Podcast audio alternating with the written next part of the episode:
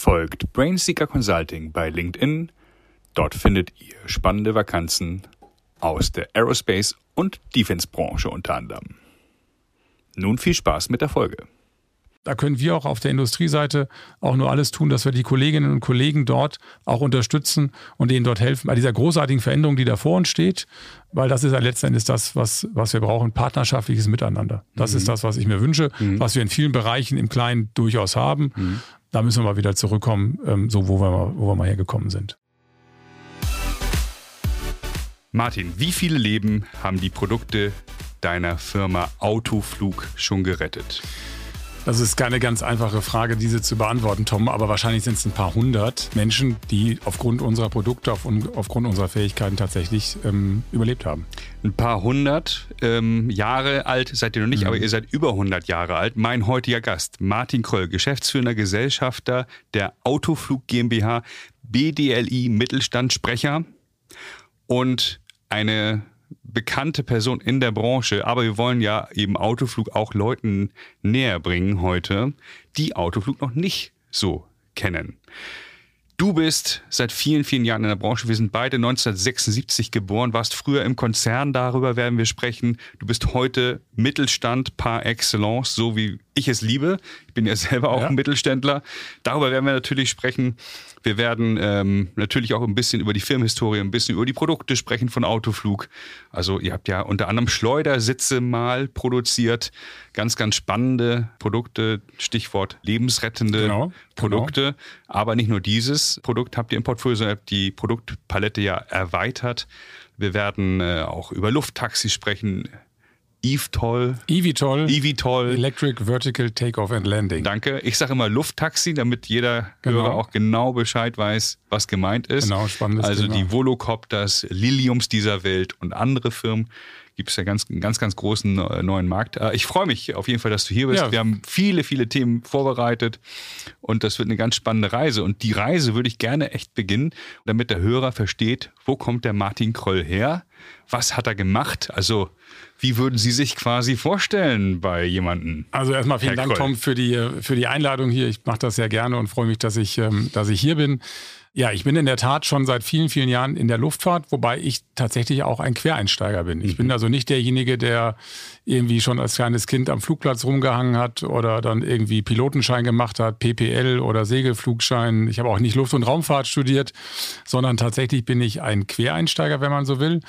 Aber ich bin mittlerweile seit zehn Jahren, dieses Jahr werden es zehn Jahre, dass ich bei der Firma Autoflug hier im Großraum Hamburg bin und ähm, davor war ich viele, viele Jahre im Airbus-Konzern unterwegs. Mhm.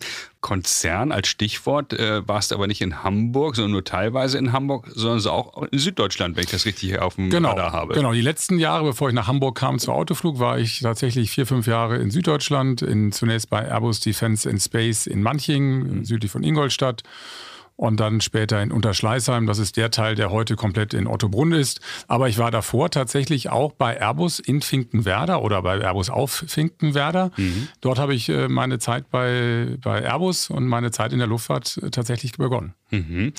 Und was hast du da gemacht? Was war da deine Aufgabe? Also du bist äh, nach dem Studium, äh, bist ja Kaufmann.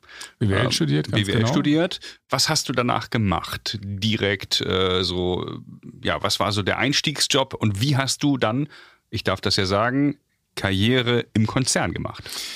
Also ich habe nach dem Studium zunächst äh, vier Jahre in einer Unternehmensberatung in Frankfurt gearbeitet. Wir waren ein kleines äh, Beratungshaus, ein Spin-off von St. Gallen Consulting. Und wir waren sehr querschnittlich aufgestellt, ja, sehr opportunistisch aufgestellt. Wir hatten eben nicht nur Finance, Automotive äh, oder, äh, oder IT, sondern wir waren sehr querschnittlich aufgestellt. Und das war für mich auch ein guter Sprung ins kalte Wasser. Und wenn man so will, als junger Management Consultant ist es auch nochmal sowas wie eine zweite Ausbildung. Das muss man tatsächlich sagen. Und ähm, dort war ich vier Jahre in verschiedenen Projekten. Und dann eben nach vier Jahren habe ich gesagt, also entweder kommt jetzt der Punkt, wo es heißt, einmal Berater, immer Berater. Das mhm. habe ich für mich nicht gesehen. Das äh, eine Projekt lief aus, das nächste Projekt wartete auf sich. Und dann habe ich ein spannendes Angebot bekommen, eben bei Airbus in Finkenwerder ähm, ähm, mitzuarbeiten. Und das habe ich dann, dann, dann angenommen, um dann auf die Industrieseite zu wechseln. Mhm. Und wie macht man dann Karriere im Konzern? Also welchen Tipp kannst du jungen Leuten geben? Viele hören diesen Podcast, sind vielleicht in einer ähnlichen äh, Situation, ich sage jetzt mal Anfang 30 ähm, und auf dem Sprung und sagen sich selber, gucken morgens in den Spiegel, mhm. ich will Karriere machen. Welche schlauen Ratschläge hast du da? Ich glaube, zunächst einmal muss man den Job, den man macht, den mhm. Job, die Aufgabe, die man hat, das Projekt, in dem man arbeitet, das muss man erstmal gut machen. Man mhm. muss gut sein in dem, was man, was man tut, weil ähm, dann schafft man Aufmerksamkeit. Das ist das eine. Und man muss, ähm, man mhm. muss viele Sachen ausprobieren. Man mhm. muss sich in Dinge reinbringen, man muss sich auch anbieten, man muss sich zeigen, mhm. ein Stück weit auch die Extrameile laufen, ähm, Netzwerk knüpfen, das ist, glaube ich, ganz wichtig. Und dann wird man, wird man auch seinen Weg dort finden. Und mhm. es gibt nicht den einen Weg im Konzern, sondern da gibt es Möglichkeiten, äh, die muss man einfach für sich, für sich selber herausfinden, was ist für mich das Beste. Und dann wird man, wenn man gut ist und wenn man äh, engagiert ist, dann wird man auch seinen Weg machen. Davon bin ich, bin ich überzeugt. Hattest du einen Mentor? Ja, ich hatte, glaube ich, verschiedene Mentoren gehabt, mhm. ähm, wenn man das so, wenn man das so sagen darf. Keinen offiziellen, in dem ich in so einem Mentor- oder Mentee-Programm mit dabei war, aber ich hatte immer wieder Personen, Persönlichkeiten entlang des Weges ähm, gehabt, die mir dann ein Stück weit weitergeholfen haben, die mir auch vielleicht auch einen Weg gezeigt haben, direkt, indirekt die mir vielleicht auch mal eine Tür gezeigt haben, durch die man durchgehen könnte, einfach aufgrund des Austausches, aufgrund der Gedanken. Und äh, das ist letzten Endes das, was ich gemacht habe, neugierig zu sein, Dinge auszuprobieren, ähm, den Hut in den Ring zu werfen, um zu sagen, jawohl, ich mache das und ich will das ausprobieren. Und ich habe auch den Mut, auch Dinge auszuprobieren, auch wenn man noch nicht genau weiß, wie es auf der anderen Seite der Brücke, des Tales, des Flusses, wie auch immer man das Bild malen will, hm. wie das da aussieht. Aber dauerhaft im Konzern wolltest du offensichtlich nicht bleiben, weil du vor, wie bereits erwähnt, knapp zehn Jahren den Wechsel in den Mittelstand mhm. gewählt hast. Wie ist das abgelaufen? Was kannst du uns darüber sagen und was war die Motivation auch? Ich hatte nie einen langfristigen Plan gehabt, dass ich sage, ich mache jetzt mal zehn Jahre Konzern und dann mache ich mal was anderes. Am Ende muss sich das ergeben. Das ist außer Frage. Wobei ich immer schon das Interesse gespürt habe, eher in mittelständischen Strukturen zu arbeiten. Und zwar aus dem Grund, weil ich gesagt habe, ich möchte unternehmerisch arbeiten. Ich möchte frei entscheiden können. Ich möchte auch Entscheidungen generell treffen können. Ich möchte ähm, direktes Feedback zu meinem Tun und Handeln bekommen. Und das ist etwas, was man, ich sag mal, in kleineren Strukturen viel schneller und viel eher bekommt, als wenn man in, in ich sag mal, in einem Konzernumfeld arbeitet da gibt es, glaube ich, Tom, nicht richtig oder falsch. Ähm, das muss jeder für sich herausfinden. Bin ich eher der Konzerntyp oder bin ich eher derjenige, der in kleineren Strukturen arbeiten will? Ich habe großartige Kollegen kennengelernt, die würden, glaube ich, im Mittelstand untergehen. Ich habe auch Menschen kennengelernt, die, die, die ich im Mittelstand kennengelernt habe, die würden im Konzern würden die verloren gehen. Also mhm. jeder muss für sich am Ende herausfinden, was ist denn eigentlich das, was mir Spaß macht ganz konkret, was hat dich im Konzern gestört? Es muss ja irgendwie Dinge gegeben haben, wo du gesagt hast, nee, also das bin ich nicht hier oder jetzt will ich mich verändern oder es war auch gut jetzt im Konzern, kann ja auch sein. Aber ich will jetzt unternehmerisch äh, tätig werden, so wie du es ihm beschrieben hast. Gab es da Auslöser oder? Ja, da gab es da gab's sicherlich den einen oder anderen Auslöser, der am Ende dazu geführt hat, dass ich gesagt habe, ich bin jetzt bereit, den nächsten Schritt zu machen oder einen anderen Schritt zu machen und dann tatsächlich auch den Schritt nach draußen zu machen. Ich habe aber im Konzern unglaublich viel gelernt. Das will ich auch nochmal vorwegschieben. Und ähm, ich wäre heute nicht da, wenn ich diese Erfahrung nicht gemacht hätte. Das muss man tatsächlich sagen. Wir waren damals in der Phase ähm, in diesem Konzernanteil, wo wir viel Veränderung hatten, wo wir unglaublich viel Reorganisation hatten. Und mir kam das teilweise so vor, als wenn wir in einem Schleudergang wären und von einer Reorganisation, äh, von einer Umstrukturierung in die nächste gekommen sind. Wir hatten Verfahren, Prozesse gehabt, die unglaublich langwierig waren. Es wurden keine Entscheidungen getroffen. Es wurde vertagt, es wurde abgewogen. Wir kamen nicht weiter. Ich hatte den Eindruck, ich komme nicht weiter. Und am Ende des Tages, wie ist das gekommen? Ich habe ein Angebot von außen bekommen, bin angesprochen worden, habe mir das angeguckt und habe gesagt, ich mache das, ich versuche das und ich glaube, das bringt mir Spaß. Und eine Person, die du in dem Kontext dann kennengelernt hast, und wenn wir den Namen nicht erwähnen, dann könnte ich heute Abend nicht ins Spiegel schauen, ist Herr Sedelmeier. Andreas Sedelmeier. Andreas Sedelmeier. Ganz genau. Der ja nicht in erster Generation dann auch geschäftsführender Gesellschafter war, sondern in der dritten Generation, weil Autoflug ja 104 Jahre alt ist zu diesem Zeitpunkt.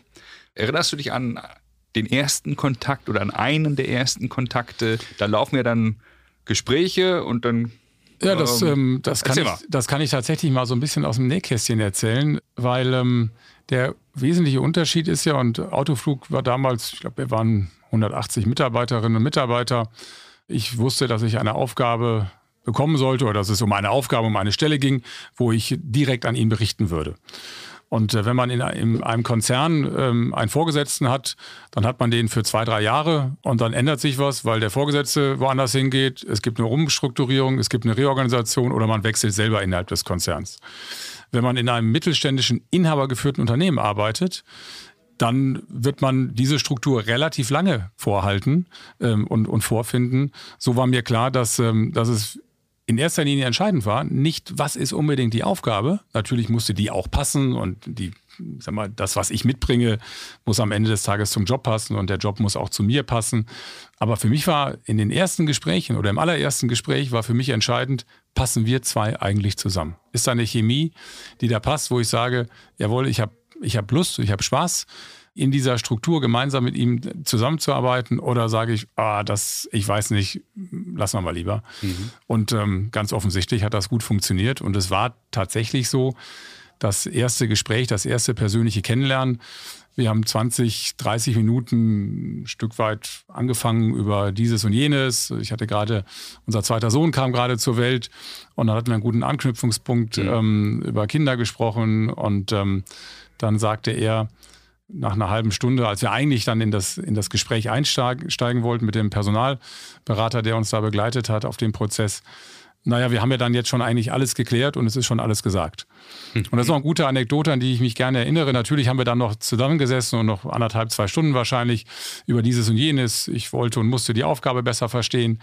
Aber am Ende ist das Arbeiten in einem, in einem mittelständischen Unternehmen mit mittelständischen Strukturen oder vor allem in einem inhabergeführten Unternehmen was völlig anderes als in einem Konzern. Hm. Schön beschrieben. Ich darf ergänzend sagen, Andreas Sedelmeier, Jahrgang 55, ein echter Hanseat. Absolut. Also Absolut. Äh, ich durfte ihn kennenlernen, ja vor dir wahrscheinlich, auch als Mitglied des BDLI, Bundesverband der deutschen Luft- und Raumfahrtindustrie. Und dort war er Mittelstandsbeauftragter. Und jeder Hörer darf jetzt mal raten, wer heute BDLI Mittelstandsbeauftragter ist. Das kriegt man aber nicht vererbt, dieses Amt. Wie wird man das denn? Ich erinnere mich auf jeden Fall positiv an die Zeit zurück. Äh, als Herr Siedelmeier das war. Und ich finde es auch gut, dass du es heute bist. Ich darf das so sagen. Ja, vielen Dank, Tom. Ähm, nein, das ist in der Tat etwas, da gibt es keine Erbhöfe, mhm. auch beim BDLI nicht. Wie wird man das? Ich habe, ähm, wir haben im BDLI gibt es ähm, die verschiedenen Strukturen. Also es gibt ein, ein BDLI-Präsidium. Da sitzen die, ähm, die, ich sag mal, die Spitzenvertreter der Industrie, also die CEOs und Geschäftsführer der verschiedenen Unternehmen, die dort hineingewählt werden. Ich glaube, im BDLI haben wir, ich glaube, zwölf oder 15 Präsidiumsmitglieder. Ähm, wird dann über die verschiedenen Industriezweige wird man da gewählt.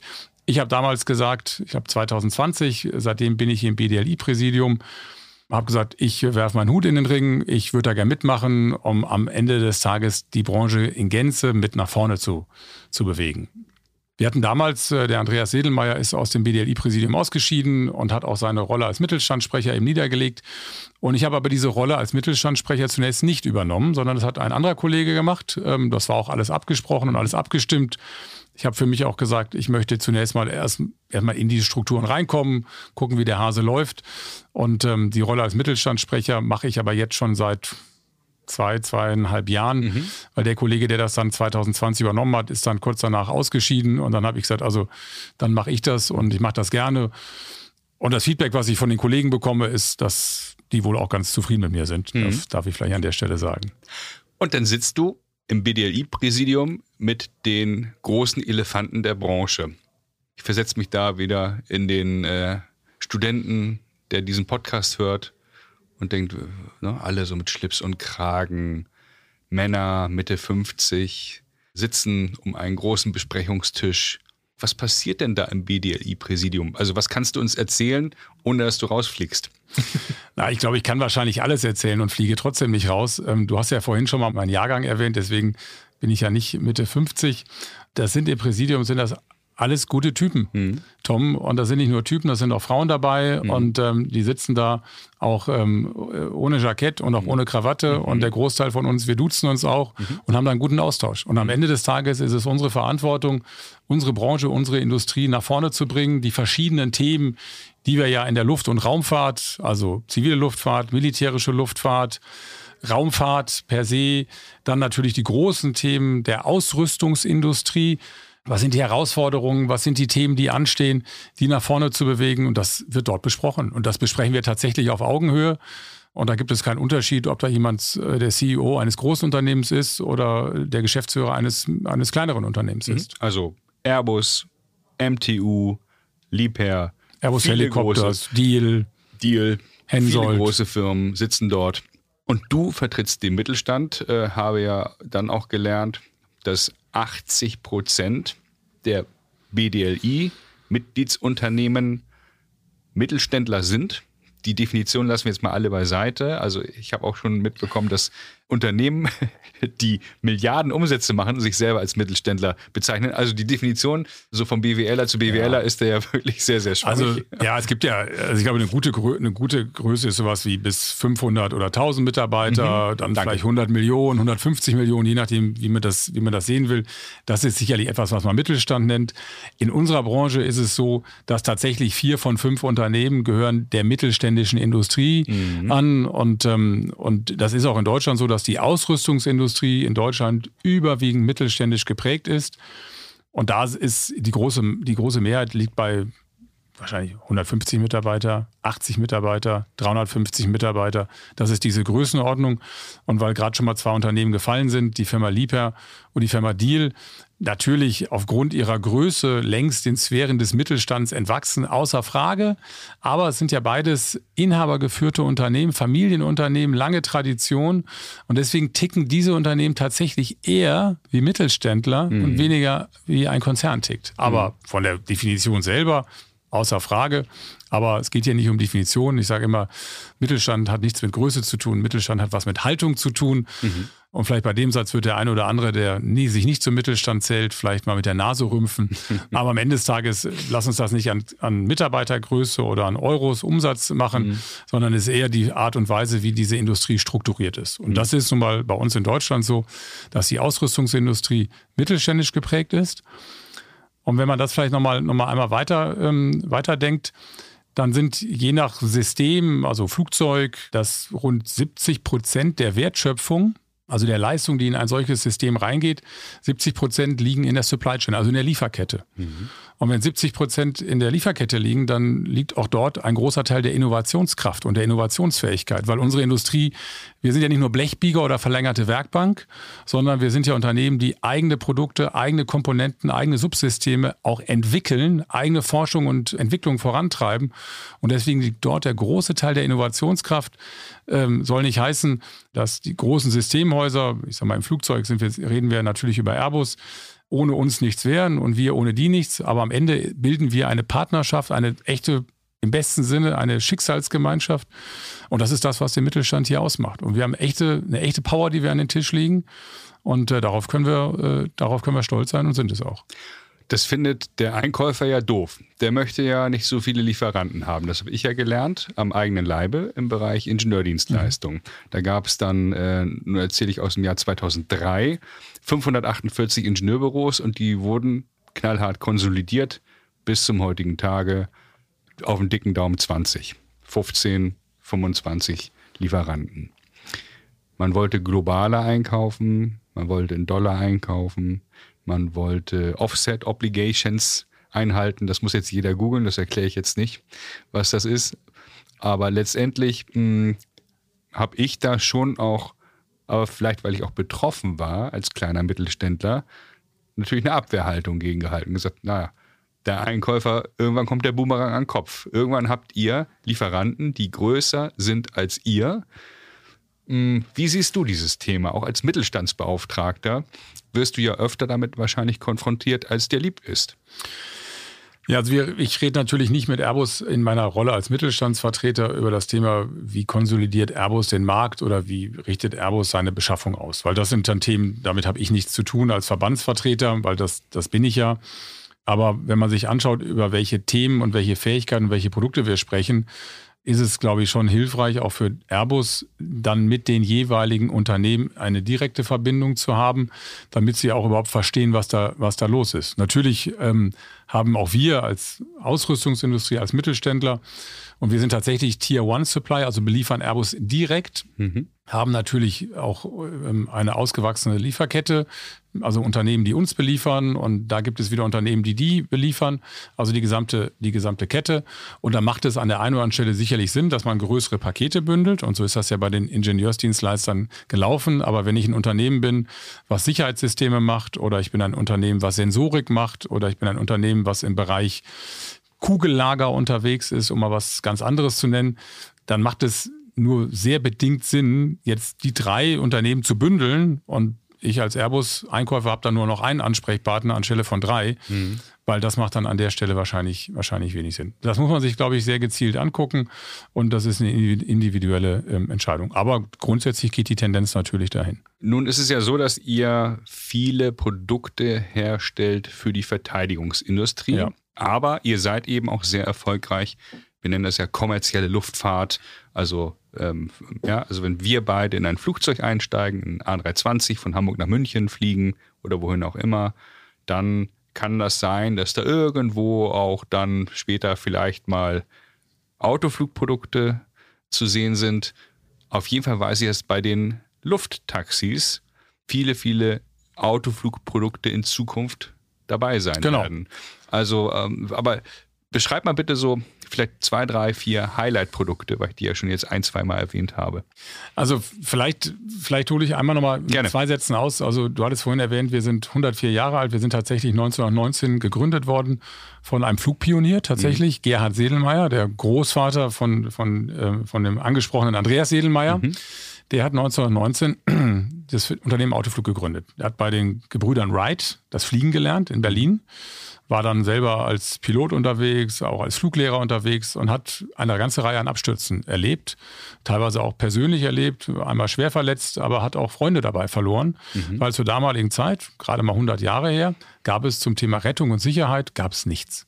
Wenn wir heute, Tom, in ein Flugzeug einsteigen und vielleicht einen Langstreckenflug nehmen in die USA, dann machen wir uns um das Thema Sicherheit keine Gedanken. Das machen wir im Übrigen auch nicht auf der Strecke Hamburg-München. Nee. Aber auf dem Langstreckenflug ist eher die Frage Pasta oder Chicken oder Rot oder Weißwein. Aber Security, Safety ist nicht unser Thema, weil das ist selbstverständlich. Ja. Das war es nicht vor 100 Jahren. Mhm. Und das erste Produkt aus dem Hause Autoflug war ein Rettungsschirm. Mhm. Der Gerhard Sedelmeier hat damals gesagt, ich träume von so etwas wie dem Rettungsring der Lüfte. Mhm. Also wenn jemand in Luftnot gerät, dann soll er die Möglichkeit haben, berühmter Plan B, wie wir es heute nennen würden, mhm. und kommt sicher zur Erde runter und überlebt. Das war, sein, das war seine Vision und das hat er umgesetzt. Und wenn man sich die Geschichte von Autoflug und die Veränderung des Produktportfolios ansieht, dann zieht sich das Thema Rettung und Sicherheit nach wie vor wie ein roter Faden durch unser Unternehmen, durch unser Produktportfolio. Wir machen Rettungs- und Sicherheitssysteme sind da weit über das Thema Rettungsschirm hinausgekommen, machen ganze Systeme für die Luftfahrt, heute noch zum großen Teil für die militärische Luftfahrt. Mhm. Aber wir wachsen auch mehr und mehr in die kommerzielle, in die zivile Luftfahrt rein, ganz genau. Mhm. Und diese Produkte retten Leben das ist ja das, was mich als Außenstehender so fasziniert. Ich durfte ja auch die Ausstellung, ihr habt ja so ein Mini-Museum bei euch in Rellingen bei Hamburg. Also Relling ist im Prinzip fast Hamburg, so nah ist das dran. Ihr zählt aber offiziell zu Schleswig-Holstein, das möchte ich auch nochmal erwähnen, genau. der lieben Ordnung halber. Und da habt ihr so ein Mini-Museum, wo die alten Produkte ausgestellt sind. Also ganz, ganz äh, beeindruckend. Das dürfen Externe aber nicht einfach so besuchen. Na, wir, ne? haben ja kein, ähm, wir haben ja kein Museum und ich werde häufig darauf angesprochen, ich mag den Begriff Museum eigentlich nicht. Okay. Weil ich nenne, Ausstellung. Immer, ich nenne das mal historischer Showroom. Historischer Showroom. Historischer Showroom, weil das ist ja auch so aufgebaut, dass klar, der erste Teil ist erstmal Geschichte, mhm. weil ich glaube, wenn man 100 Jahre alt ist, dann muss man auch darüber sprechen, wo kommt man eigentlich her. Ja, das können wir auch mit Stolz behaupten und auch, auch berichten. Das ist ja auch eine tolle Geschichte. Aber am Ende des Tages sind wir ja im Heute, im Hier und Jetzt und ähm, müssen das, was wir heute machen, da müssen wir erfolgreich sein. Und am Ende des Tages zeigen wir auch unsere Produkte, unsere Fähigkeiten, die wir haben. Aber ich gebe dir vollkommen recht, unsere Produkte retten Leben. Und wenn man genau hinschaut, und du hattest ja die Eingangsfrage gestellt, wie viele Menschen haben denn eigentlich aufgrund mhm. unserer Produkte schon überlebt, dann ähm, muss man ja sagen, dass im Idealfall unsere Produkte nicht zum Einsatz kommen. Nicht zum Einsatz kommen. Mhm. Das ist genau das Thema. Also du hast das Thema Schleudersitze angesprochen, vielleicht ein besonderes Produkt, weil der Schleudersitz ist kein Produkt aus dem Hause Autoflug. Mhm. Wir betreuen die Rettungsanlage Schleudersitz, also in jedem Jetflugzeug der Luftwaffe, Eurofighter, Tornado, jetzt gerade bei Air Defender im Juni sehr intensiv in Deutschland geflogen. Am Ende des Tages fliegen diese Flugzeuge jeden Tag.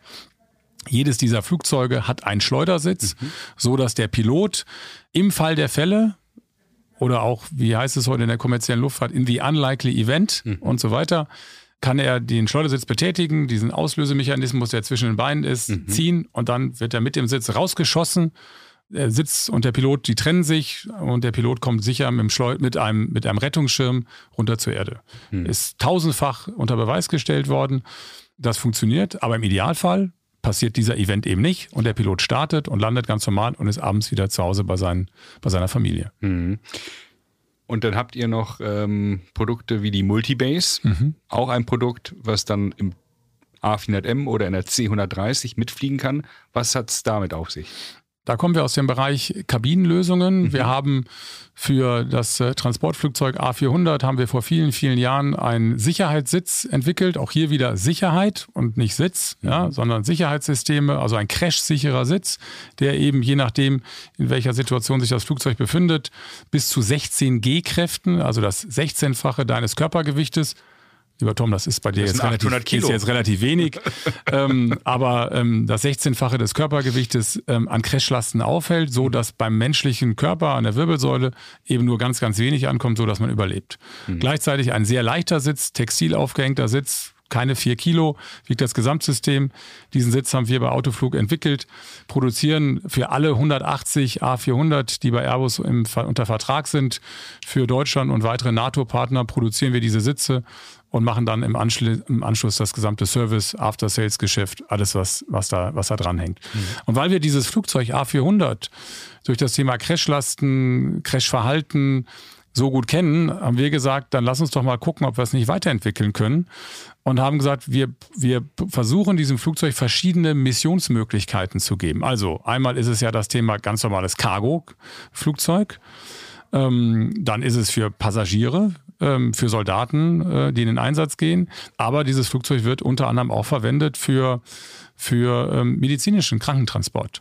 Und ähm, heute ist es so, dass dieses Equipment, ähm, das ich für, welches, für, welches ich für medizinischen Krankentransport benötige, ob das Krankentragen sind oder intensiv ja, fast schon Intensivsäle, werden alles einzeln in das Flugzeug reingetragen, am Flugzeugboden befestigt, Leitungen verlegt, hoch und runter, dann hast du den Cargoboden, ja, halbe Stolperfalle. Und dann haben gesagt, das kann man auch anders machen und haben gesagt, wir, wir entwickeln ein modulares Palettensystem, ebenfalls crashsicher, ähm, zugelassen, dass ich auf dieser Palette dieses ganze Equipment, was ich beispielsweise für medizinischen Transport oder für andere Missionen ähm, benötige, auf dieser Palette ähm, installiere und dann palettenweise in das Flugzeug reinschiebe. Mhm. Und das, ähm, das ist uns gelungen, dass wir eine A400 am Ende des Tages relativ schnell und in einer Stunde, anderthalb von einem Frachtflugzeug in ein Passagierflugzeug verwandeln können, weil wir eben beispielsweise auf diese Paletten auch klassische A320 Passagierflugzeugsitze drauf, äh, draufpacken.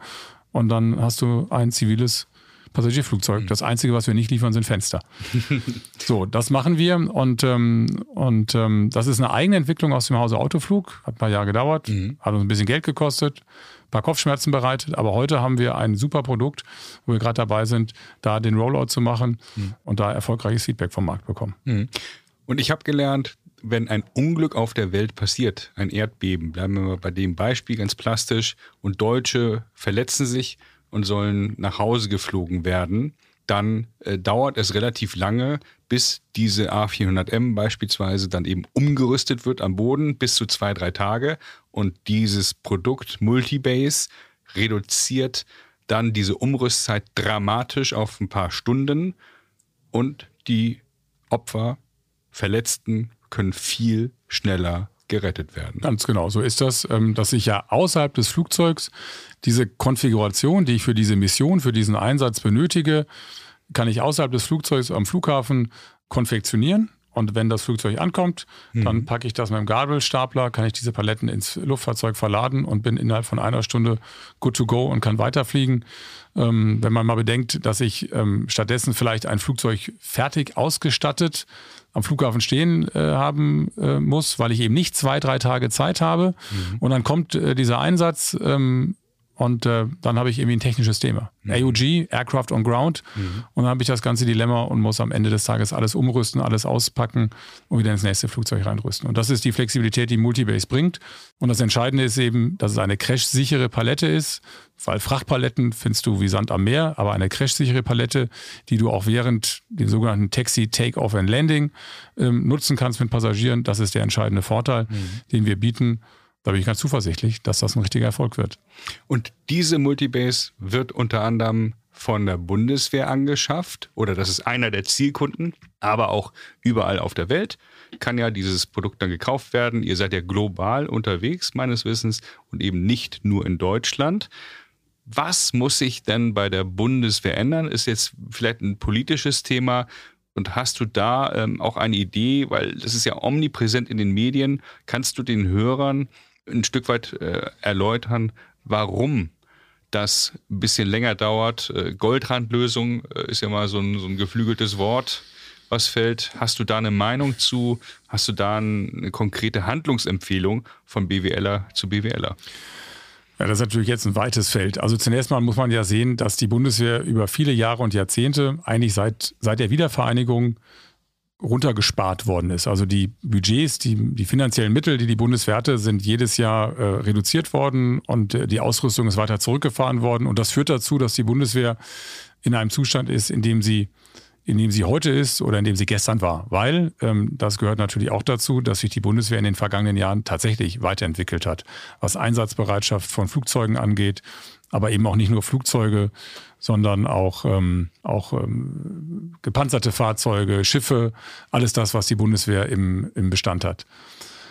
Jetzt haben wir die Situation, dass wir sicherlich aufgrund dieses schrecklichen Vorfalls in der Ukraine haben wir, ist es tatsächlich zu einem Umdenken gekommen. Und ähm, wenn man sich mal anschaut, wie das Thema Wehrtechnik heute behandelt wird, auch in der Gesellschaft, nicht nur in der Politik, sondern auch in der Gesellschaft, dann ist es ja tatsächlich eine echte Zeitenwende. Weil Tom, wie hast du das Thema Verteidigung, wie hast du das Thema Wehrtechnik vielleicht auch in deinem privaten Freundeskreis vor zwei, drei Jahren diskutiert? Brauchen wir das eigentlich? Und wir sind doch eigentlich umzingelt von Freunden und äh, das Geld kann man auch woanders besser ausgeben und ja. ist doch alles Quatsch. Seit einem Jahr wissen wir, dass das nicht Quatsch ist, sondern dass die Realität da ist und die Menschen haben am Ende des Tages ist denen auch klar geworden, was das bedeutet. Und es hat ein echtes Umdenken hat ja. stattgefunden. Und deswegen ist es gut und auch richtig, dass wir jetzt massiv in unsere eigene Sicherheit und Verteidigung investieren. Weil ich glaube, das muss doch der Anspruch sein, wenn du ein souveräner Staat sein willst. Und den Anspruch haben wir zumindest, dass wir dann für die eigene Sicherheit und Verteidigung uns aufstellen. Und zwar nicht nur für unsere eigene Sicherheit, sondern auch den Schutz und die Sicherheit unserer Bündnispartner. Und das ist die Rolle, die die Bundeswehr hat. Und die Rolle muss die, muss die Bundeswehr nachkommen. Und jetzt ist natürlich auch ein großes Umdenken steht an. Wie beschaffen wir eigentlich Systeme? Und natürlich ist es so, dass sich das in der Vergangenheit hat sich das hingezogen. Ja, es wurden da Spezifikationen, also Forderungen aufgestellt. Du nennst das Goldrandlösung. Der Begriff äh, kenne ich ebenfalls, wo man sich dann auch mal fragen muss, brauchen wir das tatsächlich? Oder aber sind nicht 80 80 Prozent oder 90 Prozent trotzdem gut. Mhm. Das Umdenken findet gerade statt. Ich sehe da persönlich ganz positiv nach vorne. Ein Silberstreif am Horizont ist erkennbar. Und ähm, ich glaube, dass wir da diese Trendwende tatsächlich hinbekommen. Das ist mhm. ein langer Weg, aber es hat ja auch viele Jahre und Jahrzehnte gedauert, bis wir da hingekommen sind. Und niemand darf erwarten, dass das Ganze jetzt innerhalb von einem Jahr gedreht wird. Mhm. Erstmal möchte ich alles unterstreichen, was du gesagt hast. Äh, zum anderen würde ich es gerne noch ein Stück weit ergänzen, weil wir wirklich auch da ein Umdenken feststellen bei den Kandidaten, bei den Bewerbern. Also früher war das so, fui bäh, ich möchte nicht für die Verteidigungsindustrie arbeiten, hat sich ein Stück weit gewandelt. Und ich möchte einfach auch nochmal daran erinnern, dass durch einzelne Wahlen in Ländern, die eigentlich unsere Freunde sind, Frankreich Le Pen als ein Beispiel von vielen. In Brasilien gab es in Bolsonaro. Äh, wenn ein Trump in den USA wieder an die Macht kommt, dann verschiebt sich von heute auf morgen. In Italien haben wir eine interessante Regierungschefin, vorsichtig formuliert. Wir haben einen Berlusconi, der jetzt verstorben ist, der mal Ministerpräsident war. Das heißt, auf wen kann man sich heute eigentlich noch verlassen im globalen Kontext? Und deswegen brauchen wir eben auch eine deutsche Verteidigungsindustrie. Natürlich finde ich es gut, wenn da eben europäisch harmonisiert wird und wenn da kooperiert wird. Also Airbus ist ja eine Erfolgsgeschichte diesbezüglich. Und andere Industrien, ich habe gerade einen anderen Podcast gehört ähm, von dem Geschäftsführer von TKMS, die unter anderem oder die hauptsächlich U-Boote bauen in der Sparte, für die er verantwortlich ist. Und der wünscht sich im Prinzip auch sowas ähnliches wie Airbus in Europa. Aber spinnen wir den Gedanken doch mal weiter. Da kommt in Frankreich eine Le Pen an die Macht, ein Trump in den USA. Also äh, so schön das alles ist, ein Stück weit müssen wir eben auch in Deutschland da in der Lage sein, Produkte herzustellen, mit denen wir uns verteidigen können. Und dafür brauchen wir Mitarbeiter und deswegen mache ich unter anderem auch diesen Podcast, um ein Stück weit dafür zu werben und zu sagen, liebe Leute, alles schön und gut, jetzt möchte ich keine falschen Firmennamen nennen, aber es können nicht alle bei Google und Facebook arbeiten. So. Absolut. Also, wenn ich jetzt nur nochmal auf, auf, auf unser Unternehmen mhm. übertrage, ich sage immer so flapsig, wir machen Rettungs- und Sicherheitssysteme, wir machen nichts, was knallt und bumst, aber am Ende des Tages werden auch diese Produkte benötigt, das mhm. ist außer Frage. Die Luft- und Raumfahrt, die gesamte wehrtechnische Industrie ist eine, ist eine hochspannende Industrie, Tom unglaublich innovativ. Wir investieren viel, viel, viel Geld in Forschung und, und Technologie, also in Entwicklung von neuen Technologien, in Entwicklung von neuen Materialien. Jedes Einzelunternehmen nimmt viel Geld in die Hand.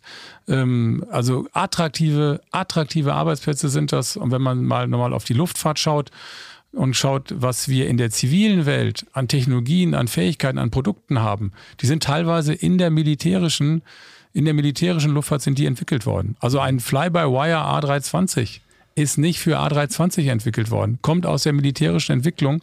Und wenn wir diese militärische Entwicklung in Deutschland, in Europa nicht gehabt hätten, dann hätten wir vielleicht auch kein Fly-by-Wire gehabt oder es hätte viel, viel länger gedauert oder es wäre viel, viel teurer geworden. Und man muss eben diese, diese Zusammenhänge sehen und einfach nur zu sagen, das ist Wehrtechnik, das ist Bu, das ist, glaube ich, viel zu kurz gesprungen. Und die jetzige Phase, und das muss man ja sagen, so schlimm das Ganze ist, ja. ist ja nun mal jetzt äh, ein, ein echtes Umdenken findet da statt. Und ich stelle das ja selber im privaten Umfeld fest, dass, äh, dass man eben nicht mehr in der Schmuddelecke steht, wenn man mal so, wenn man so will. Und auch im politischen Umfeld ist das tatsächlich so. Mir hat vor drei, vier Jahren ein Bundestagsabgeordneter mal gesagt, als ich ihn auf das Thema angesprochen habe, Wehrtechnik und dass wir da auch Unterstützung auch von der politischen Seite mhm. brauchen, da sagte der, Ach, Herr Kröll, Sie haben ja in allem recht, was Sie sagen, aber wissen Sie, in Berlin kann man mit dem Thema Wehrtechnik keinen Blumentopf gewinnen. Hm. Mich hat das total betrübt, ähm, weil, um was geht es denn? Es geht um Rettung und es geht um Schutz und es geht um, um, ja, es geht um Schutz der Bevölkerung. Und wir reden heute an allen Ecken und Enden über Nachhaltigkeit. Und da stelle ich mir die Frage, was ist eigentlich nachhaltiger als Sicherheit? Hm. Weil Sicherheit ist am Ende des Tages die Basis von allem, was wir, was wir hier machen. Und ähm, insofern kann man das jetzt nicht einfach in eine Schmuddelecke stellen, sondern äh, man muss das ganz nüchtern betrachten. Und wenn man als, als junger Bewerber oder als Absolvent einer Hochschule sich überlegt, Mensch, was könnte ich denn eigentlich machen, sei es, ob ich jetzt Ingenieur bin oder eine kaufmännische Ausbildung genossen habe, dass das eine ganz tolle Industrie ist mit tollen Mitarbeitern, mit tollen Produkten, hochgradig innovativ, zum Teil sehr international aufgestellt. Es gibt überhaupt keinen Grund, um diese Industrie einen Bogen zu machen. Dann lass uns dieses Thema nochmal abrunden durch eine weitere äh, Anekdote, von der ich gehört habe und wo du mir vielleicht helfen kannst, ob das heute immer noch ein Thema ist. Ich habe mal mitbekommen, dass vor einiger Zeit Banken nicht mehr bereit waren, der bösen Verteidigungsindustrie Geld zu leihen. Also auch ein Politikum durchaus. Ist das noch aktuell oder hat sich das Thema erledigt? Weil das wurde ja auch mal breit in den Medien vorgetragen. Das Thema fällt ja unter diesen Begriff ESG mhm. ähm, oder ESG. Das musst du übersetzen. ESG steht für Environmental, Social und ähm, Governance. Mhm. Äh, da gibt es verschiedene Kriterien, die Unternehmen heute einzuhalten haben. Es gibt so ein schönes Wort wie Lieferketten-Sorgfaltspflichtengesetz, lieber Tom, ja. wo wir als Unternehmen die Verantwortung haben, für unsere Lieferkette, dafür sicherzustellen, dass Material nicht durch Kinderarbeit äh, hergestellt worden ist, äh, dass es, ähm, ich sag mal, nach, nach Recht und Gesetz geht. Äh, Umweltgesichtspunkte spielen eine, eine Rolle. Und das Thema S, Social, da ging es darum, dass die EU-Kommission gesagt hat, wir wollen eine sogenannte Social Taxonomy erwirken, wo wir sagen, dass die Finanzströme so organisiert werden, dass nur noch die Unternehmen, ich sag mal, Geld zur Verfügung gestellt bekommen, um ihr Unternehmen am Laufen zu halten. Working Capital wäre hier, wäre hier das Stichwort, wenn sie denn tatsächlich nachhaltig eingestuft worden sind. Nur wenn ich als nachhaltig eingestuft worden bin, eine Positive Contribution to Sustainability, so ist, glaube ich, der, der, der Satz, dann, ähm, dann bin ich von den Banken auch so eingestuft, dass die Banken sagen, wir machen das oder wir machen das eben nicht. Also ich baue ein Solarpanel. Ja, das ist ja kein Problem dann, aber wenn wir, und es gibt einzelne Banken, die haben, und das, diese Social Taxonomy, die ist ja von der EU-Kommission noch nicht mal verabschiedet, und trotzdem haben einige Banken und Versicherungen im vorauseilenden Gehorsam gesagt, also wir geben uns eine Defense Policy und wir wollen also nur noch mit, mit Unternehmen Geschäfte machen, die nicht mehr als x Prozent ihres Geschäftes, x Prozent ihres Umsatzes im Bereich Wehrtechnik als Beispiel, als Beispiel tätigen. Und wir reden nicht über ein paar Banken, sondern über viele. Das, ja, das waren bei vielen Banken, das war bei Geschäftsbanken, das war teilweise auch bei öffentlichen Banken war das der Fall. Das ist tatsächlich gekippt seit der Krise in der Ukraine, wo, wo man eben gesehen hat, oh, das ganze Thema Wehrtechnik, das ganze Thema Verteidigung ist vielleicht doch nicht so schlecht und ist vielleicht doch notwendig, aber das gab es in der Tat. Ich habe da selber Erfahrung Erfahrung gemacht. Wir haben dann gesagt, naja, wir brauchen zuverlässige Bankpartner. Ähm, haben dann am Ende des Tages äh, den Stecker gezogen, haben uns eine andere Bank gesucht. Das war kein Problem für uns. Mhm. Das war alles in Ordnung. Aber das gab es in der Tat. Aber das zeigt ja letzten Endes das, was ich ja auch vorhin gesagt habe, wenn man mit Wehrtechnik keinen Blumentopf gewinnen kann. Mhm. Das ist damals so ein bisschen so der Trend gewesen in Nachhaltigkeit, more green. Und da passt natürlich irgendwie Wehrtechnik, das macht natürlich irgendwie, das passt in das Bild nicht rein. Mhm. Aber die Welt ist leider nicht rosa-rot. Und dafür sind wir irgendwann mal aus dem Paradies geflogen. Mhm. Und die Welt, schön gesagt, die Welt hat sich gedreht und das Problem ist nicht mehr aktuell so richtig. Das Problem ist heute nicht mehr da. Mhm. Okay. Aber ähm, dieses Thema ESG-Regelwerk ist von der EU-Kommission es ist nicht vom Tisch geräumt, es wird momentan nicht diskutiert. Die Frage ist, ob es in zwei, drei Jahren möglicherweise wiederkommt. Mhm. Ich hoffe aber, dass wir aus der Gesamtsituation tatsächlich gelernt haben. Vielleicht ist das ja auch ein Thema, was äh, Boris Pistorius regeln könnte, unser neuer Bundesverteidigungsminister. Du hast relativ viele Verteidigungsminister Deutschlands kennengelernt, auch viele Generäle. Also ich erlebe das ja auch, wenn wir gemeinsam irgendwo auf der Paris Air Show sind oder auf der ILA. Äh, sagst du, da ist Herr General und so weiter und so fort. Also bist da bestens äh, vernetzt. Hast du einen Lieblingsbundesverteidigungsminister? Sehr ah. heiße Frage wahrscheinlich. Ja, das weiß ich gar nicht so heiß, aber ich kann sie wahrscheinlich gar nicht beantworten. Ich habe in der Tat ein paar in den letzten Jahren kennengelernt. Wir hatten ja auch, wenn man sich zurückerinnert, in den letzten Jahren dann doch ganz guten Wechsel gehabt äh, an der Spitze des Bundesverteidigungsministeriums. Aber äh, es ist tatsächlich so, dass mir der aktuelle Bundesverteidigungsminister gut gefällt. Ich mhm. finde, der, der ist gut in die Themen reingekommen, der hat eine gute Ansprache für die Soldatinnen und Soldaten, der hat ein gutes Verständnis und ähm, der bringt auch die verschiedenen Aspekte auch zusammen und sagt auch, naja, ich brauche auch die Industrie, weil alleine kann ich das Ganze nicht und auch diesen, diesen ganzen Change-Prozess, der jetzt ansteht, kann ich nicht alleine und dafür brauche ich euch. Ich habe ihn selber vor vier, fünf, sechs Wochen persönlich kennengelernt und da hat er genau diesen Eindruck auf, äh, bei mir hinterlassen, den ich auch vorher hatte. Das ist ganz erfrischend und äh, ich glaube, dass die Veränderungen, die die bei der Bundeswehr anstehen, sind gewaltig, sind mhm. gewaltig. Das kann er nicht alleine. Dafür braucht er gute Mitarbeiterinnen und Mitarbeiter, die er hat, ähm, in den verschiedenen Ebenen. Und ähm, ich kann nur hoffen, wirklich im Sinne der Sache, dass er erfolgreich ist, ähm, weil das ist genau das, was die Bundeswehr, was die Bundeswehr jetzt braucht. Mhm. Und Stichwort General, Generäle. Wie ist das mit so einem General zu sprechen? Fast alle Hörer werden niemals in den Genuss kommen, mit denen in Dialog zu treten. Ich weiß, alle Menschen kochen mit Wasser, das sind alles Menschen wie du und ich. Klar, auch alle im BDI-Präsidium. Alle sind ganz ruhig und bodenständig, aber irgendwo sind sie auch eben Chef von mehr als 10.000 Menschen teilweise. Genau. Und das ist ja das eigentlich genau. Spannende für mich auch, dies nochmal zu versuchen herauszuarbeiten in einem Podcast und Hörern zu beschreiben. Sicherlich nicht einfach und irgendwann ist es Alltag, klar. Und irgendwann schüttelt man sich die Hand und sagt, hallo, ja, man kennt sich. Aber wie ist denn das so mit Generälen dann sich auszutauschen? Ich Beispielsweise. Also da muss ich dich ja und auch vielleicht die Hörer äh, vielleicht fast enttäuschen, mhm. weil das ist ein ganz normaler Umgang. Das mhm. sind ganz normale Menschen wie du und ich. Ähm, tolle Leute, mhm. tolle Leute, tolle Ausbildung, super Führungskräfte. Am Ende des Tages aber Menschen wie du und ich. Mhm. Und es gibt keinen Grund, da, da Berührungsängste zu haben. Ich finde, da sind unglaublich viele coole Leute dabei, mhm. tolle Leute dabei. Ob das äh, jetzt, ich habe überwiegend im Bereich der Luftwaffe habe ich Kontakt, weil wir eben ein Luftfahrtunternehmen sind und da sehr viel Defense-Themen haben.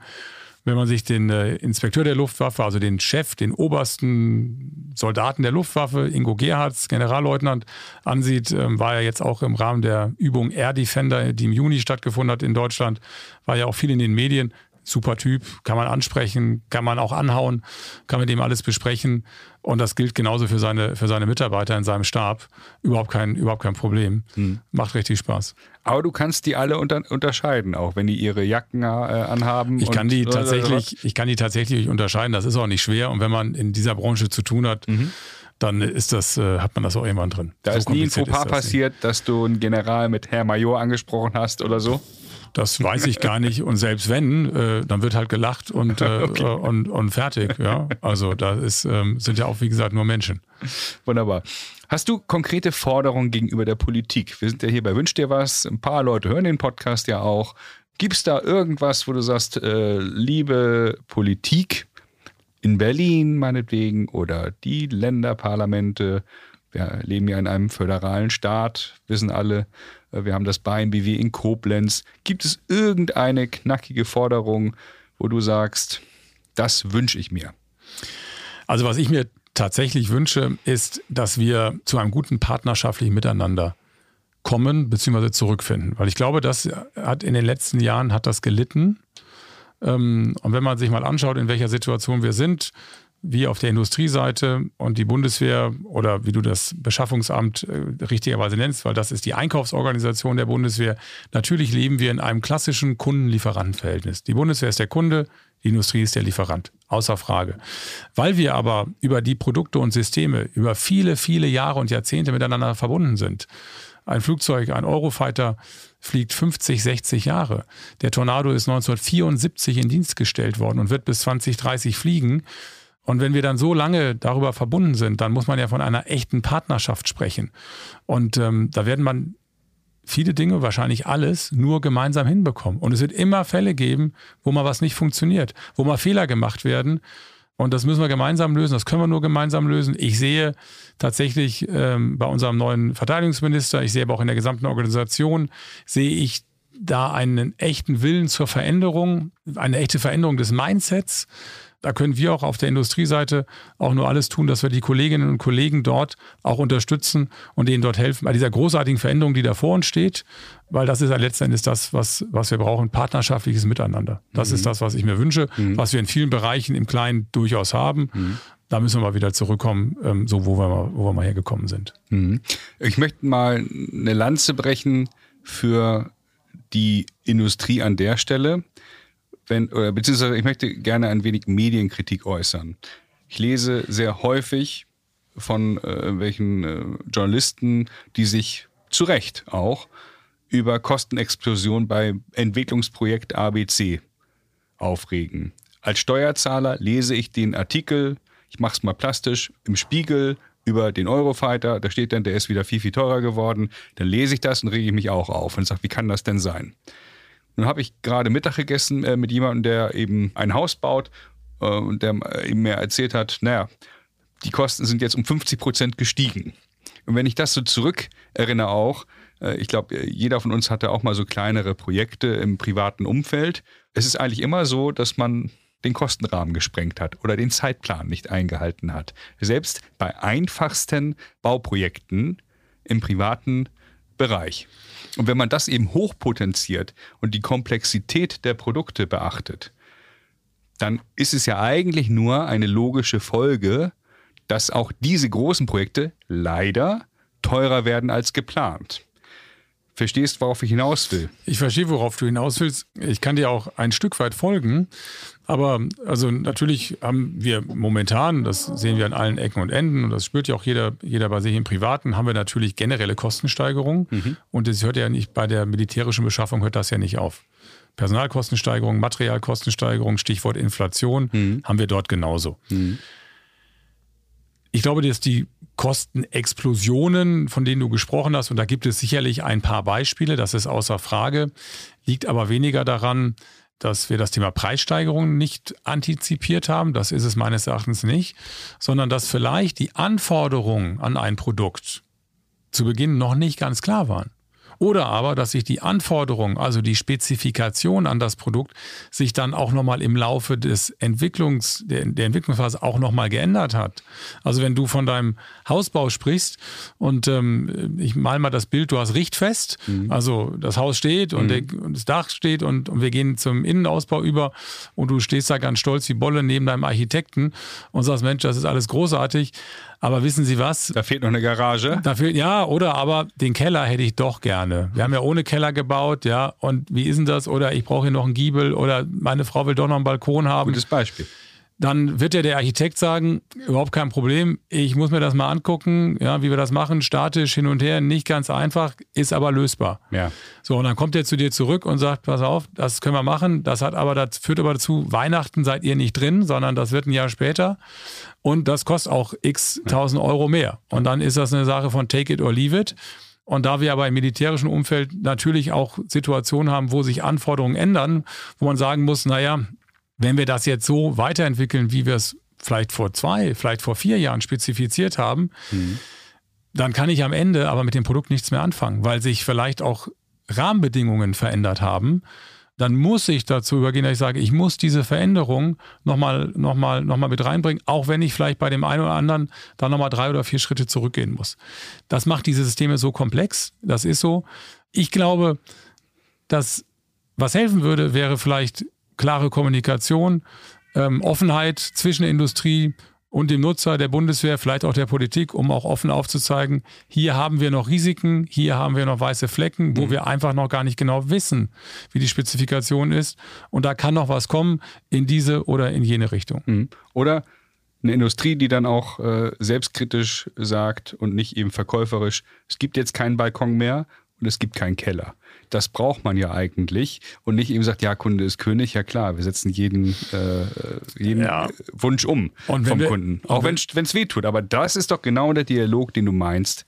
Um bei dem Beispiel zu Am bleiben. Ende, um genau in diesen Dialog einzusteigen, die Konsequenzen aufzeigen. Wir können das gerne machen. Aber. Als Industrie, als Entwicklungsorganisation können wir das gerne machen. Ist auch eine spannende Aufgabe, verstehen wir auch. Äh, es gibt den Weg 1, es gibt den Weg 2, es gibt den Weg 3. Ähm, und dann muss der Kunde natürlich am Ende des Tages entscheiden, was er dann ja auch tut. Und um diese Produkte zu entwickeln und zu produzieren, im schönen Relling braucht ihr gute Mitarbeiter, braucht ihr Azubis, ihr bildet aus bei euch, ihr habt knapp 300 Mitarbeiter. Gib uns mal bitte einen Einblick äh, in das Thema, wie blickt Martin Kröll auf Mitarbeiter, auf Ausbildung, äh, worauf legst du Wert bei Mitarbeitern, nicht nur bei Jungen, die zu euch kommen, sondern auch bei denjenigen, äh, die schon 30 Jahre bei euch an Bord sind? Ja, also wir haben, ähm, um vielleicht jetzt noch mal ein bisschen aufzuzahlen, 300 Mitarbeiterinnen, 300, 300 Mitarbeiterinnen und Mitarbeiter. Mhm. Davon sind ähm, vielleicht 65, 70 im Entwicklungsumfeld, also keine kleine Abteilung, die wir dort haben. Ähm, dann haben wir ungefähr 90, 110 Mitarbeiterinnen und Mitarbeiter im Fertigungsbereich, also Produktion, Fertigung, Wartungs- und Instandsetzungsumfeld, Logistik selbstverständlich gehört auch mit dazu. Und dann haben wir, ich sag mal, die klassischen administrativen Aufgaben wie Finanzen, Vertrieb logischerweise, Qualitätsmanagement, HR, IT, also diese ganz normalen Abteilungen, die so ein klassisches Unternehmen eben, eben hat und eben braucht, diese einzelnen Funktionalitäten. Und hier brauchen wir in allen Abteilungen, für alle Bereiche brauchen wir gute motivierte Mitarbeiterinnen und Mitarbeiter. Wir, wir bilden selber aus mhm. in verschiedenen äh, technischen Berufen. Wir haben seit vielen Jahren eine Kooperation mit der mit der Nordakademie ähm, in, in Elmshorn, äh, wo wir Mitarbeiterinnen oder wo junge Absolventen, Abiturientinnen und Abiturienten ausbilden. Da kenne ich jemanden, der da studiert hat. Ja, das ist eine tolle Schule, kann ich, kann ich nur zurückgeben. Und wir haben auch tolle, wir haben wirklich tolle Kandidaten. Das, sind, das macht richtig Freude. Und das Gute ist, das duale Studium, also die studieren Wirtschaftsingenieurswesen, BWL, äh, Wirtschaftsinformatik, äh, haben wir jetzt jemanden. Und äh, das muss man sich so vorstellen, dass die ein Programm haben und durch die verschiedenen Bereiche des Unternehmens laufen. Und ich sage immer ganz neidisch, wenn jemand das Unternehmen kennt, dann sind es unsere dualen Studenten. Ja, die gehen in den Vertrieb, die gehen in die Fertigungssteuerung, die sind äh, in der IT, die verbringen Zeit in der Logistik, die ähm, sind in der Fertigung, die machen alles durch und die kennen das Unternehmen ähm, von, der, von der Pike auf, wirklich von A bis Z. Tolle Leute, tolle junge Menschen, macht richtig Spaß und ähm, wir, sind, wir sind glücklich, wir sind froh, dass wir jeden einzelnen von denen auch übernehmen, weil wir wären ja auch, wären ja auch blöd, wenn wir das nicht täten. Die begleiten Findet uns. ihr denn genug? Wir finden heute noch genügend äh, Bewerberinnen und Bewerber. Mhm. Natürlich sind wir, Tom, wir sind hier in Hamburg oder Metropolregion Hamburg und dazu zählt Rellingen allemal. Naja. Metropolregion Hamburg, der drittgrößte Luftfahrtstandort der Welt nach Seattle und nach Toulouse. Mit natürlich, ich sag mal, den großen Unternehmen wie Airbus oder vielleicht auch einer Lufthansa Technik. Aber dann sind es viele, viele kleine Mittelständler, äh, die dort, die dort, ich sag mal, alles um die gleichen Talente, um die gleichen Talente kämpfen. Und wir haben momentan noch diese glückliche Situation, dass wir die Mitarbeiterinnen und Mitarbeiter finden, die wir brauchen. Manchmal dauert das ein bisschen länger. Ich glaube, dass worauf es ankommt, dass wir selber als attraktiver Arbeitgeber uns nicht nur präsentieren, sondern auch als, als attraktiver Arbeitgeber auch auftreten. Was ich anbiete, und was ich aber gleichzeitig suche, sind, sind, ähm, sind Mitarbeiter, die Lust haben, Dinge zu entwickeln, die Lust haben, Dinge nach vorne zu bringen, die Lust haben, Entscheidungen zu treffen, die Lust haben zu machen. Mhm. Das ist das, was, ähm, was ich suche, das ist aber auch gleichzeitig das, was ich anbiete. Mhm. Und ich glaube, das ist vielleicht auch der, einer der wesentlichen Unterschiede zum Konzern. Bei uns kriegst du viel schneller auch Verantwortung übertragen. Mhm. Bei uns kommst du vielleicht viel schneller auch in ein kaltes Wasser, in das du geworfen wirst. Mhm. Und dann erwarte ich, dass die Mitarbeiterinnen und Mitarbeiter dann auch anfangen zu schwimmen. Sie kriegen immer Hilfe, keine Frage, wer Hilfe braucht und sagt, ich komme nicht weiter, ich kenne mich nicht aus, ich weiß nicht, wie das geht, ich traue mich vielleicht auch mal nicht, diese oder jene Entscheidung treffen zu müssen. Überhaupt kein Problem. Dann melden sie sich und dann kriegen sie die, die Unterstützung, die sie da brauchen. Aber ich glaube, dass es das, was wir bieten, ist viel Freiheit und äh, viele Möglichkeiten, um sich wirklich selber einzubringen und sich auch weiterzuentwickeln. Und Auszubildende oder Mitarbeiter, die sich bewerben wollen, die gehen auf www.autoflug.de, da habt ihr auch eine Karriereseite, genau. da sind offene Stellen und da kann man sich ja relativ konkret darauf bewerben. Oder findet ihr das auch gut, wenn sich Leute initiativ bewerben? Also ich fand das früher eben nicht so toll, wenn Leute so aus dem Off sich ohne vorher informiert zu haben, einfach ihre Bewerbung initiativ geschickt haben. nach dem Motto, na, irgendwas wird ja schon passen. Ich finde, in einem guten Bewerbungsprozess ist es idealerweise so, dass Kandidaten vorher einmal einen Blick auf die Homepage werfen von der Firma und dann schauen, na, welche Position könnte denn passen und ja, wenn da gar nichts dabei ist, dann kann man sich immer noch Initiative bewerben, aber man hat sich zumindest die Mühe gemacht. Also wir haben in der Tat, genau wie du es gesagt hast, unter www.autoflug.de findet man das Unternehmen, kann man sich das Unternehmen angucken, die Produkte, ein Stück weit auch die Geschichte. Und da gibt es dann auch unter der Karriere, in der Karriere-Rubrik auch die Möglichkeit, ähm, dann zu sehen, welche offenen Stellen wir zu besetzen haben. Ich finde es immer super, wenn Leute sich auch initiativ bewerben. Und das haben wir immer mal wieder. Und dann kommt es natürlich darauf an, wie du das machst. Wenn du einfach sagst, äh, sehr geehrte Damen und Herren, hiermit bewerbe ich mich initiativ und ich, ich bin der und der und, und fertig, dann ist das langweilig. Ja, aber wenn die Leute eine Geschichte zu erzählen haben und ähm, wir haben das immer wieder und wir hatten das, glaube ich, gerade neulich erst gehabt, wo wir einen Bewerber bekommen haben oder ein, jemand hat sich beworben auf eine Stelle und ähm, oder für, für eine Aufgabe und wir haben gesagt, naja, also haben wir eigentlich gar nicht gerade offen und trotzdem, wir gucken uns den an und mhm. wir gucken, was wir mit dem machen. Und der hat uns so gut gefallen, mhm. der hat uns so gecatcht, ähm, den hätten wir nicht gefunden, wenn Kollegen oder wenn, wenn Bewerber sich nur auf offene Stellen bewerben. Also insofern ist das immer, ist das immer super, zeigt ja auch letztendlich die Eigeninitiative, die Menschen mitbringen und sagen, ich, ähm, ich habe was, ich will was, ich finde Autoflug ein spannendes Unternehmen, ich will da arbeiten, dann schickt uns eure Bewerbung und wir gucken uns das und wir gucken uns das an. Und wenn es jetzt nicht klappt, dann klappt es vielleicht später. Mhm. Bevor wir uns gleich auf den Landeanflug begeben und ich dich fragen werde, ob der HSV nächstes Jahr aufsteigen wird, wollte ich dich fragen, ob ich ein wichtiges Thema vergessen habe. Das ist ja äh, ganz wichtig, auch in, in Jobinterviews äh, die Frage zu stellen, ne, haben Sie noch Fragen? Oder habe ich eine Frage vergessen? Äh, ich glaube, wir haben, ich glaube, wir haben ein breites Spektrum abgedeckt. Aber eine Sache hatten wir vorhin angekratzt mhm, und äh, sind aber dann vorbeigelaufen. Mhm. Und das ist ein spannendes Thema, was ich ansprechen möchte. Diese EVTOLs oder ja, Lufttaxis ja. oder Urban Air Mobility oder Advanced Air Mobility, wie man das auch immer nennen will. Volocopter Lilium. Diese Volocopters und, und Liliums, also fliegende Taxis, ähm, wie auch immer man das nennen will. Das ist ein Markt, der, oder das ist ein Thema, was ich super spannend finde. Super spannend finde. Ich konnte mir vor fünf mhm. Jahren A, wenig drunter vorstellen. Ich habe auch gesagt, äh, das fliegt niemals und vor allem auch nicht hier und mhm. wie auch immer. Aber das Spannende, was ich finde, ist, dass wir hier ein komplett neu, neues Segment erleben, was gerade dabei ist, geboren zu werden. Und ihr seid part of the game. Und wir sind tatsächlich part of the game. Wir sind da durch, ein, äh, durch einen echten Zufall, durch einen echten lustigen Zufall vor, vor fünf, sechs Jahren hingekommen und wir sind heute Lieferant von Volocopter in Bruchsal. Ich glaube, eins der, der ganz wenigen ähm, ähm, Unternehmen in diesem Gesamtsegment weltweit, Tom, 500, 600 Initiativen.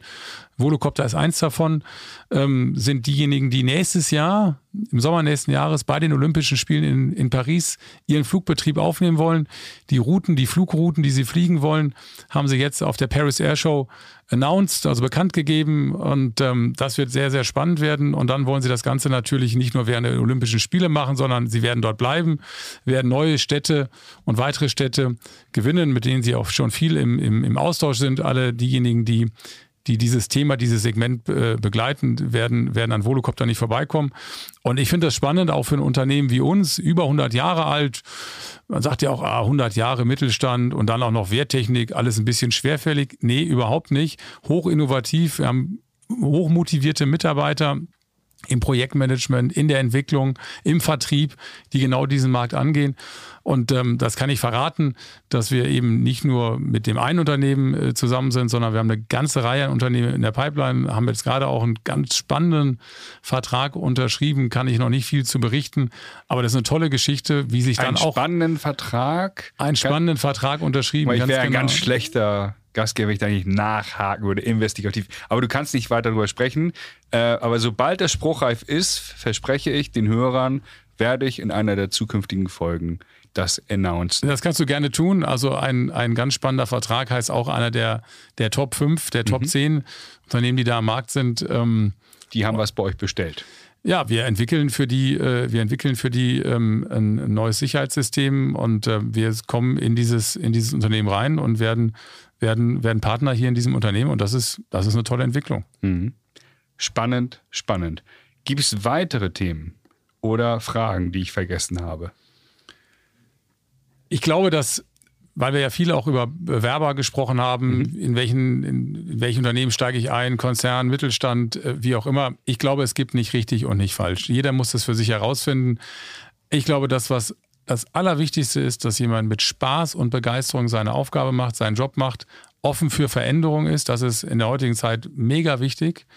Ähm, und nicht so nach dem Motto, ja, alle fünf, sechs Jahre wechsle ich vielleicht mal einen Job und dann mhm. sollte in der Zeit alles möglichst stabil sein. Ich glaube, die Zeiten sind vorbei. Das hat uns auch ein Stück weit Corona gezeigt, die großen Verwerfungen am Markt seid offen für Veränderungen und geht sie auch aktiv mit und, und, und sucht auch die Chance da drin. Und mhm. nicht so nach dem Motto, ja, Veränderungen, alles super, aber bitte nicht bei mir, sondern ähm, nutzt es als Chance ähm, und seid offen dafür, verlasst eure Komfortzone.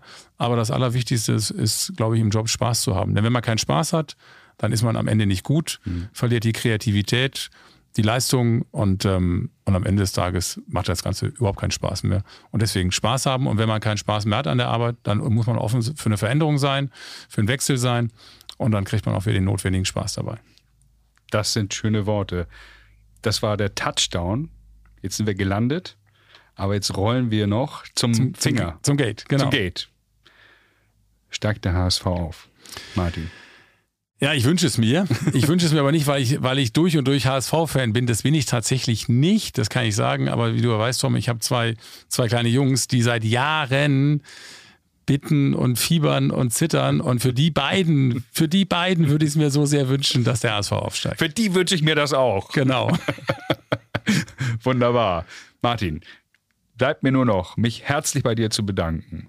Für die Zeit, für die tollen Einblicke in deine Karriere, Du hast, glaube ich, ein gutes Bild abgegeben, bezüglich eines Mittelständlers, der erfolgreich seit über 100 Jahren am Markt ist, der offen ist auch für Veränderungen, der sich auch gewandelt hat. Äh, ich bin jetzt 20 Jahre in der Branche. Ich habe ja noch deine Vorgänger äh, kennenlernen dürfen. Absolut.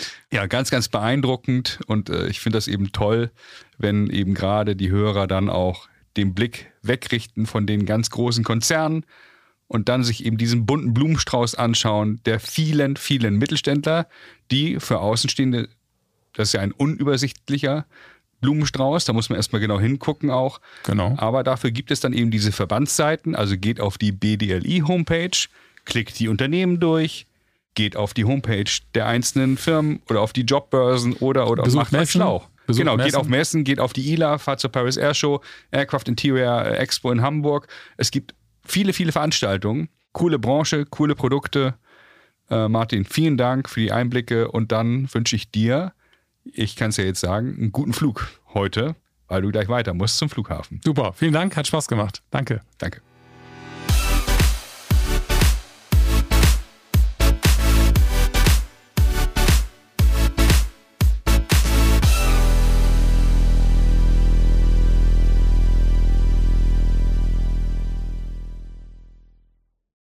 Folgt diesem Podcast bei LinkedIn und hört die anderen spannenden Folgen mit Top-Managern vom Airport Hamburg, dem BDLI, der Deutschen Aircraft, Brötchen Automation, Heinze Akademie, Autoflug OHB, Hensoldt, der DFS und dem Aircraft Supplier Summit. Viel Spaß beim Hören der anderen Folgen. Mit dem Aerospace Manager Podcast erreichen wir mehr als 10.000 Menschen. Falls ihr Interesse habt, eine Folge aufzunehmen, meldet euch gerne bei Tom Heinkel über LinkedIn.